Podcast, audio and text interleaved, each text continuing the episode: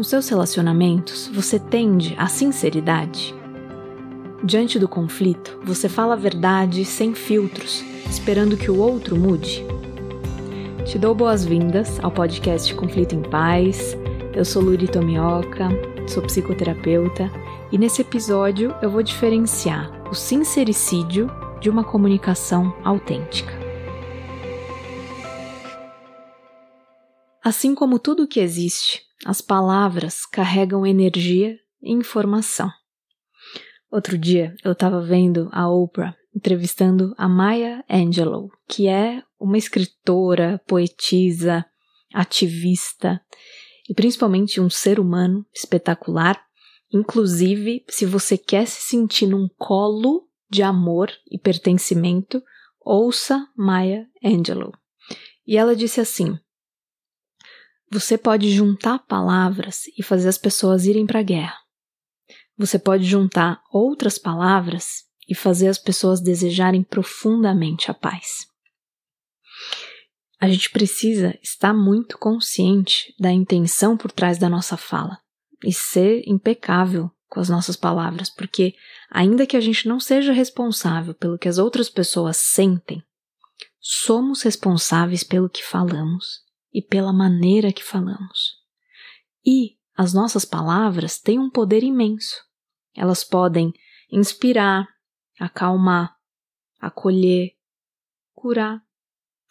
Mas elas também podem ferir, condenar, culpabilizar, desunir e deixar marcas duradouras na vida das pessoas. Quem aí não tem uma fala da mãe, do pai, dita lá atrás, na infância que continua reverberando aí dentro, te atormentando até hoje. Por mais que a gente tente esquecer, normalmente temos dores profundas associadas ao que nos foi dito quando éramos pequenos e principalmente ao significado que a gente atribuiu ao que nos foi dito. Até que a gente possa, na vida adulta, com autoconhecimento e com a sabedoria que nos habita, atribuir um novo significado às experiências difíceis do passado. Agora, quando estamos diante de conflitos nos nossos relacionamentos, existem dois padrões de comunicação que são igualmente problemáticos. E, curiosamente, os dois envolvem animais: engolir sapos ou soltar os cachorros, que é o sincericídio. Engolir sapo a gente conhece muito bem.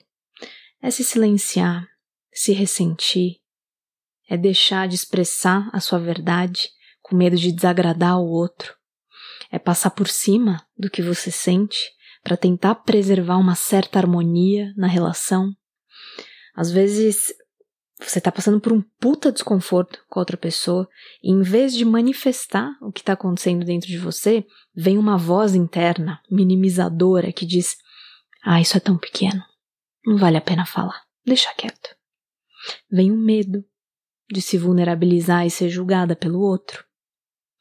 Tem gente que tem uma parte gratiluz, guardiã da positividade a qualquer custo, que diz assim: vamos focar no amor, na luz, tá tudo certo, vai passar e ficar tudo bem.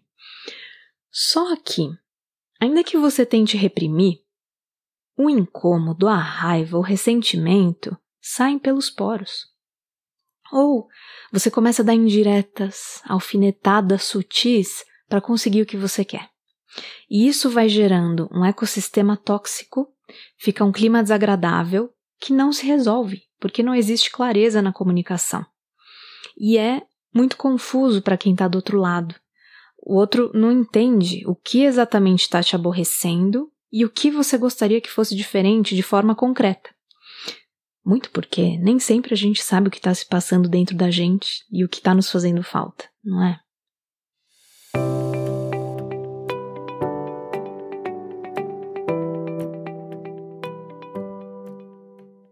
Mas nesse episódio eu vou me concentrar no outro padrão de comunicação, normalmente não benéfico para os nossos relacionamentos, que é o tal do sincericídio.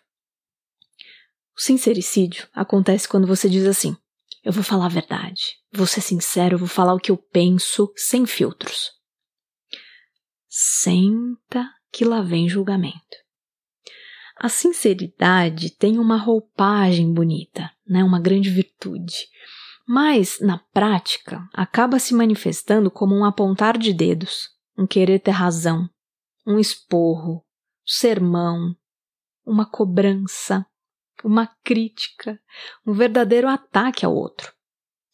Quando a gente está em conflito com alguém, é humano a gente recorrer ao sincericídio para tentar corrigir o outro, para conseguir o que a gente quer ou o que a gente acha que é o melhor para outra pessoa.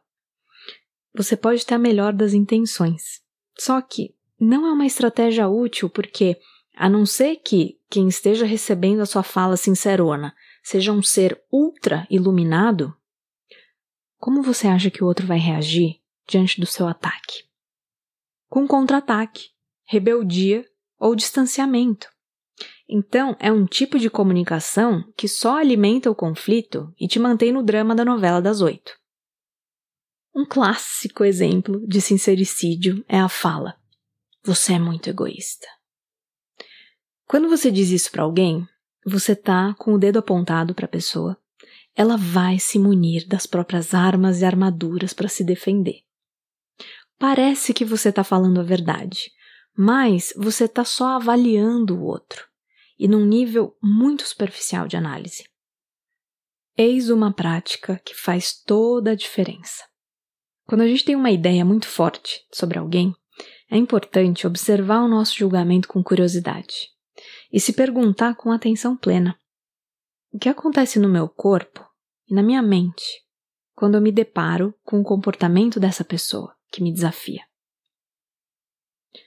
E o que esses pensamentos, emoções, sensações que surgem estão dizendo sobre mim?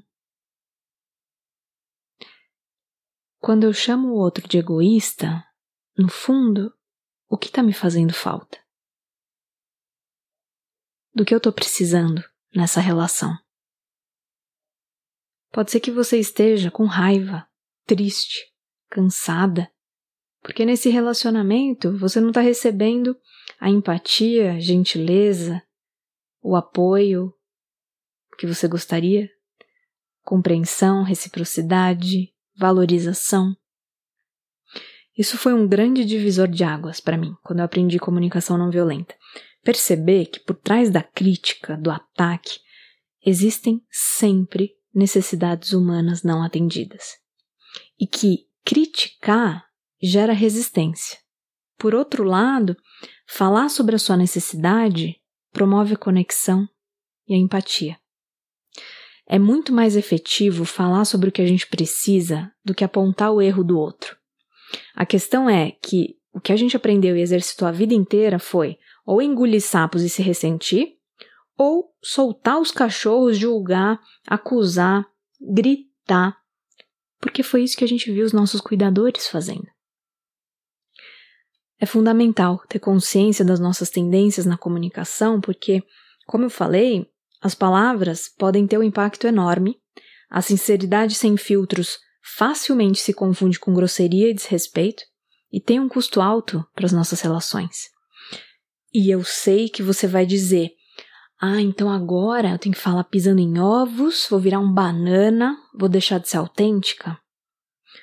Afinal, o que é a autenticidade? é revelar a sua verdade para o outro com gentileza. Detalhe: a sua verdade não é a verdade absoluta, é a verdade relativa à sua experiência interna. Quando eu sou autêntica, eu entro em contato com os meus sentimentos, com o que é importante para mim nesse momento. Eu saio da reatividade, deixo de avaliar ou criticar o outro e falo sobre o que está acontecendo dentro de mim. E para isso, é necessário um recurso precioso que é a pausa. Criar um espaço entre o estímulo e a resposta, entre o comportamento do outro que te engatilha e a maneira que você reage. Porque é nesse intervalo que está a sua autopercepção, a sua sabedoria e a oportunidade de crescimento que o conflito está propondo. Então, se você percebe que está prestes a se expressar de um jeito reativo que vai trazer danos colaterais, antes de cometer o sincericídio, experimenta pausar um pouquinho e se investigar. O que está me motivando a me expressar dessa forma? O que eu quero conseguir com as minhas palavras? Eu tô ansiosa, tô com raiva, tô chateado. Tem algum receio ou preocupação presente dentro de mim? Eu tô buscando salvar o outro, ter um senso de controle. Tô querendo me provar ou me proteger? Qual é a minha intenção mais profunda aqui? E aí você percebe que, por trás do julgamento e da explosão, existem conteúdos internos mais sensíveis. No fundo, não tem a ver com o outro, mas com as partes dentro de você que precisam de atenção e cuidado. E não é para você julgar o seu julgamento ou se condenar porque você explode com o outro.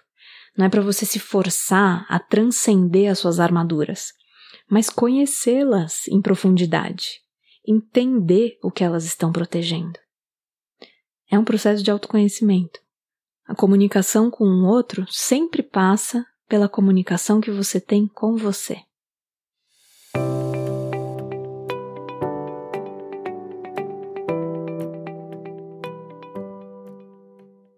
A autenticidade pode ser inspiradora e criar possibilidades para mudança.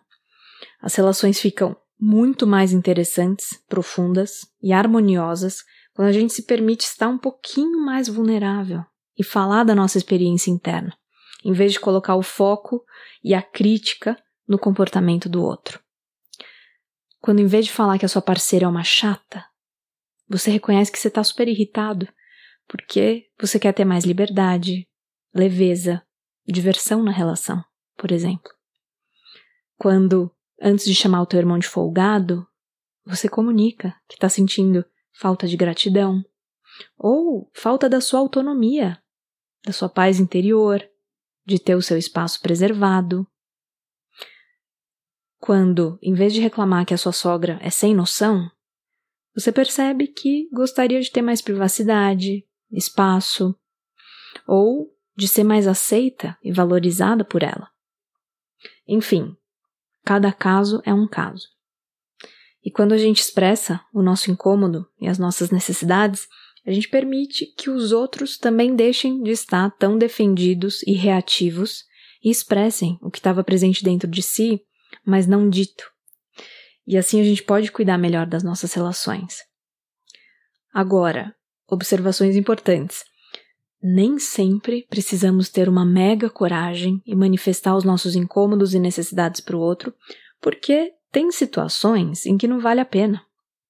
Vale mais ter paciência e tolerância para relevar o que nesse momento não dá para mudar. Mas é muito legal ver isso na prática. Só de você nomear o que você está sentindo e contar para si o que você não está recebendo nessa relação, já vem um alívio muito grande nem sempre o outro vai estar aberto para nos ouvir e atender aos nossos pedidos. Afinal, ali também existe um ser humano com seus desejos, preferências, desafios e limitações. É aí que a gente precisa se lembrar que nós podemos ser os nossos principais cuidadores e criar estratégias para ficar bem. Quais são outras formas de você cuidar de si? Quais são outras pessoas que podem te apoiar? Talvez a sua sogra não mude e você não receba dela a empatia ou o reconhecimento que você gostaria, mas você tem você. Você pode se aceitar mais, ou você pode se conectar com pessoas empáticas, e isso já te abastece. Bom, tá feito o convite para você começar a exercitar essa comunicação autêntica, a ter mais clareza da intenção por trás da sua fala, a levar em conta o que está presente dentro de você e como a sua fala pode impactar o outro, sustentando os desconfortos que podem surgir a partir disso, sem se encolher, sem se silenciar, sem escolher só a harmonia da relação. E também sem precisar agredir. A gente pode ser real sem criticar e condenar a outra pessoa. E se quem está do outro lado não está pronto ainda para acolher a sua autenticidade e quer continuar num padrão de comunicação julgadora, acusatória, vitimista e violenta, talvez a melhor coisa seja tomar uma distância saudável. Afinal, a vida é muito curta. Vamos nos relacionar com pessoas que valorizam quem somos de verdade. Bacana, né? Sou muito grata por você estar me ouvindo.